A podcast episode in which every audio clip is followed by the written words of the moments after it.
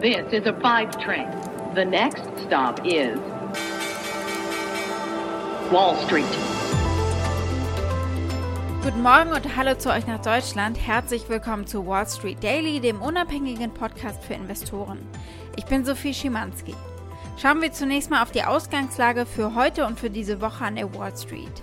Der Dow Jones schloss am Freitag mit einem Rekordhoch, dem ersten Meilenstein seit August. Hier herrscht Optimismus in Bezug auf die Ergebnisse des dritten Quartals insgesamt und es geht ja diese Woche auch weiter in der Gewinnsaison. Wir sprechen gleich darüber. Der Dow Jones ist letztendlich um etwa 74 Punkte gestiegen oder 0,2 Prozent und schloss eben auf einem Rekordwert von 35 Punkten und 677. Der SP 500 Index hat leicht verloren, nämlich 0,1% und endete bei 4544 Punkten. Der Technologieindex verlor 0,8%. Der deutsche Aktienmarkt hat vor dem Wochenende nochmal zugelegt. Der DAX schloss im Freitagshandel 0,5% höher bei 15.543 Punkten. Aber es war schon die Woche der Seitwärtsschieber, nicht der Aufwärtshopser. Zum Wochenstart am Montag standen 15.518 Punkte auf der Anzeigetafel. Also das Plus bewegt sich hier wirklich im Zehnerbereich.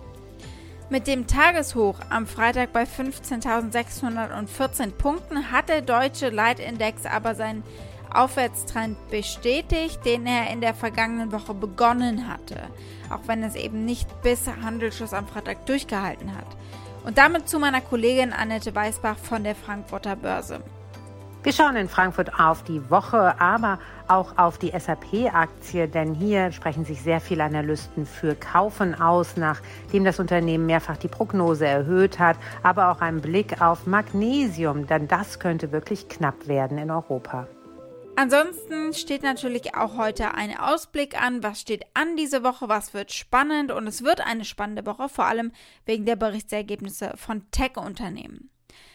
Und apropos Tech-Unternehmen, wir gucken uns Twitter genauer an, beziehungsweise den Twitter-CEO, der hat was zu Hyperinflation gesagt und äh, es liegt nahe, dass er eventuell mehr weiß als wir. Die Aktie des Tages ist die von Novavax, weil ihr euch das gewünscht habt. Also wir gucken genauer auf den Impfstoffhersteller und die Aktie. Soweit die wichtigsten Themen der heutigen Ausgabe. Als Pioneer hört ihr die kompletten Folgen in unserer App oder auf unserer Website thepioneer.de.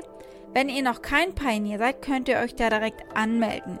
Damit unterstützt ihr unabhängigen Journalismus und ihr haltet unsere Angebote werbefrei.